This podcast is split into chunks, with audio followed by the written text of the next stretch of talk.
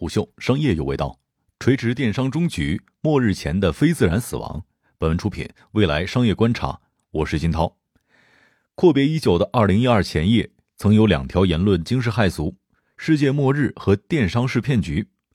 玛雅人口中的末日预言显然没有成真，而电商是骗局这一结论也随着淘宝、京东的壮大不攻自破。但在电商这条长河当中，我们发现了一个奇怪的现象。十年前，在跟淘宝、京东争抢用户的垂直电商们，如今或关停或转型，场内几经浮沉，几乎再无水花。当下的人们在短视频平台购物尝鲜，在电商平台比价拼单，而对记忆里的垂直电商只留下了一声感慨：用过、买过、爱过。那么，究竟是从何时开始，垂直电商被用户抛弃呢？垂直电商末日到来之前，场内玩家又经历了什么呢？一切还要从当年那场电商骗局论演讲说起。二零一一年十一月，乐淘网创始人毕胜给时任《二十一世纪经济报道》主编的刘周伟打了一通电话。接通之后，毕胜开口就是一句：“你大爷，你把我黑了！”“你大爷”是毕胜的口头禅。早些年，他在百度任职市场总监和总裁助理。百度上市之后，离开创业，经受雷军的点拨，于二零零八年创办了垂直电商乐淘网。拨通电话的一周之前，毕胜刚在中欧商学院做了演讲，而这场演讲让他一个周末的功夫火遍了全网。等毕胜打开微博一看，粉丝剧增好几万，全国十四万网友转发艾特他的时候，他正在家里边看孩子。那场演讲主题为“电子商务就是个骗局”，这从一个垂直电商创业者的口中讲出，无异于是自打耳光。因为毕胜事先和主办方打好招呼，不记录、不录音、不录像，结果演讲视频还是被传到了网上。刘周伟在电话里边解释，电商在中国已经有十五年的历史，没有人敢站出来直面这件事情。你说了，挺好的。毕胜回答道：“最应该说这话的不是我，而是产业里面的所有人。”乐淘网成立那两年，和毕胜一样扎堆进入电商行业的创业者委实不少。乐淘网转型之后，只用一年，日营业额便突破一百万，但是毕胜却感到的越发力不从心。三年之后，那场让他一夜走红的演讲当中。他称听到“电子商务”这四个字就觉得恶心，跟妻子念叨过入错了行。演讲台前，毕胜直言电商是骗局，看起来风光，实则很难实现规模化盈利，劝后来者五思而后行。那一年，除了做 C to C 生意的淘宝电商平台，家家都基本上处于烧钱亏损的状态。李国庆曾经公开的表示，当当网是赚一个花两个，京东是赚一个花四个。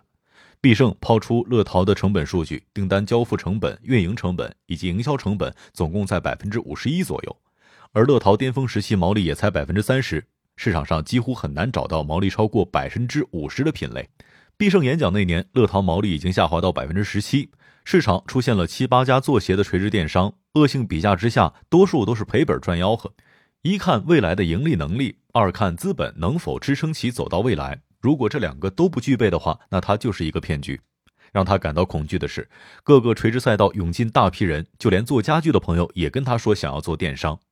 不到一年的时间，国内电商网站增加了二点五万家，鞋类电商早已经成为红海，提高客单价变成了伪命题，毛利逐渐被走高的成本挤没有，垂直电商自然成为了亏钱永远没头的骗局。这一番电商骗局论，让必胜成为了行业的公敌。有同行在私信当中破口大骂，骂他赶跑投资人，损人不利己；也有员工看完演讲立马交了辞呈。而他坚持财务报表能够证明一切，如果是挣钱的公司，那就没有所谓的资本冬天。也有人同样用数据反驳电商骗局的说法。鞋类垂直电商好乐买创始人李树斌给出的数据表示，正常运营的电商成本在百分之二十五左右。事实上，彼时当当网和唯品会两家上市电商的运营成本分别是百分之二十一点七和百分之二十五点九，与李树斌所言相差无几。数据表明，乐淘的亏损黑洞并不能代表所有垂直电商平台的处境，很大程度与自身成本控制力不足有关。比必胜更早揭开这一伤疤的是京东创始人刘强东。那年七月，刘强东抛出了电商寒冬论，认为电商寒冬马上来临，很多人会被冻死。他给出的依据是，一百元的广告费仅能够带来十元的销售额，很多公司的营销成本已经远超销售额。无论是电商骗局论，亦或是寒冬论，都在指向电商当中存在泡沫。如今看来，这些泡沫的破灭正是垂直电商衰败的开始。必胜的断言对了一半。二零二零年十二月十六号，一则关停公告定格在好乐买官网首页。好乐买算是为数不多存活至今的老牌鞋类垂直电商。其创始人之一正是当年反驳必胜电商骗局论的李树斌。然而，李树斌早在二零一九年底便从好乐买离开了加盟美团。好乐买早期走出的高管当中，罗敏创办趣店，在美上市；高静做了蛋壳公寓，退市濒死。人们看到好乐买关停，更惊讶的是不知道他还活到现在。这恰恰诉说着过去几年垂直电商的没落。与阿里同年出生，垂直电商鼻祖当当网是十年之前最先上市的商对客互联网企业。当年李国庆和俞渝站在纽交所敲钟，春风满面。可当当在美股挂牌，京东便发起了图书价格战，双方打得昏天黑地，战火一路延至图书、三 C 和百货全线产品，最后以两败俱伤为收局。但经此一战，当当元气大伤，京东却是越战越勇。二零一六年，当当从纽交所退市，两年之后欲以七十五亿元卖身海航，结果以失败告吹。此后，当当一蹶不振。电商界主打他经济的三家明星上市公司唯品会、聚美优品、蘑菇街，这些年同样是命运多舛。当当退市那年，聚美优品也提出了要私有化，但因为价格没谈拢，一度被搁浅。陈欧之后转身扎进了共享经济。四年之后，聚美优品终以私有化的方式谢幕。蘑菇街创始人陈奇正是科班出身，曾在淘宝蛰伏过六年。二零一零年，他抓住电商对流量的渴望。及用户对垂直领域的专业度需求，打造出了导购电商蘑菇街。蘑菇街成立不到两年，用户数突破两亿。彼时，淘宝用户也才突破四亿的月活，一度被视为淘宝的劲敌。但它的模式却有一个致命的缺点：空有流量。蘑菇街最初充当的是导购员的角色，主要营收都来自于淘宝的佣金。当淘宝壮大到不需要导购员的时候，蘑菇街自然要失业。后来，他辗转于女性垂直电商和直播电商，但小红书、快手、抖音崛起之后，再次陷入了被动。二零一八年底，蘑菇街流血上市之后，股价从十二美元发行价一路走低，去年年初跌破了一美元红线，团队高管接连离职。如今，佣金收入已经是其最大营收支柱，蘑菇街变身为一家直播公司了。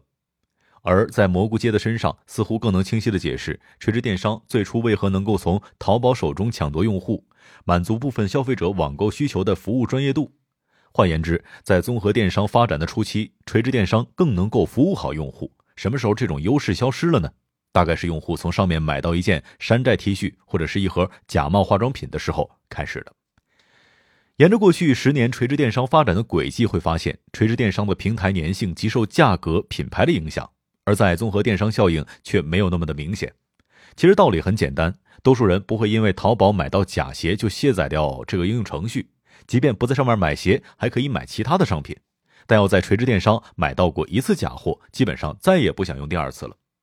这种约定俗成的用户心理会与价格形成正比，商品价格越高，平台粘性受品牌的冲击力就越大。不难看到，奢侈品垂直电商仅存的硕果四库，自二零一五年开始就转型定位为线上线下精品生活方式平台，开始去奢侈品的电商化。另一方面，同年杀出的球鞋电商得物也迅速向潮流社区迈进。事实上，这里面藏着一个决定垂直电商宿命的根源所在，我们称之为流量的自我萎缩。我们发现，近十年甚至二十年，互联网长河的走向是规模化和寡头化。本质上追求的是用户增长。以太网发明者罗伯特·梅特卡夫提出的梅特卡夫定律，很好的诠释了用户的价值所在。梅特卡夫定律认为，网络的价值与节点的平方成正比。这里的节点其实可以看作是用户，网络价值还与节点之间的距离有关。事实上，互联网两大巨头阿里、腾讯的营收、月活用户人数以及崛起的轨迹，足以印证了梅特卡夫定律。时至今日，人们会早已察觉，除了电商、互联网、教育、出行、娱乐等各行各业的头部公司都在互相渗透业务、烧钱争抢用户。因此，我们几乎可以得出结论：在互联网日趋成熟化的今天，垂直无异于逆势而行，必将走向终局。商业洞听是虎嗅推出一档音频节目，精选虎嗅耐听的文章，分享有洞见的商业故事。我是金涛，下期见。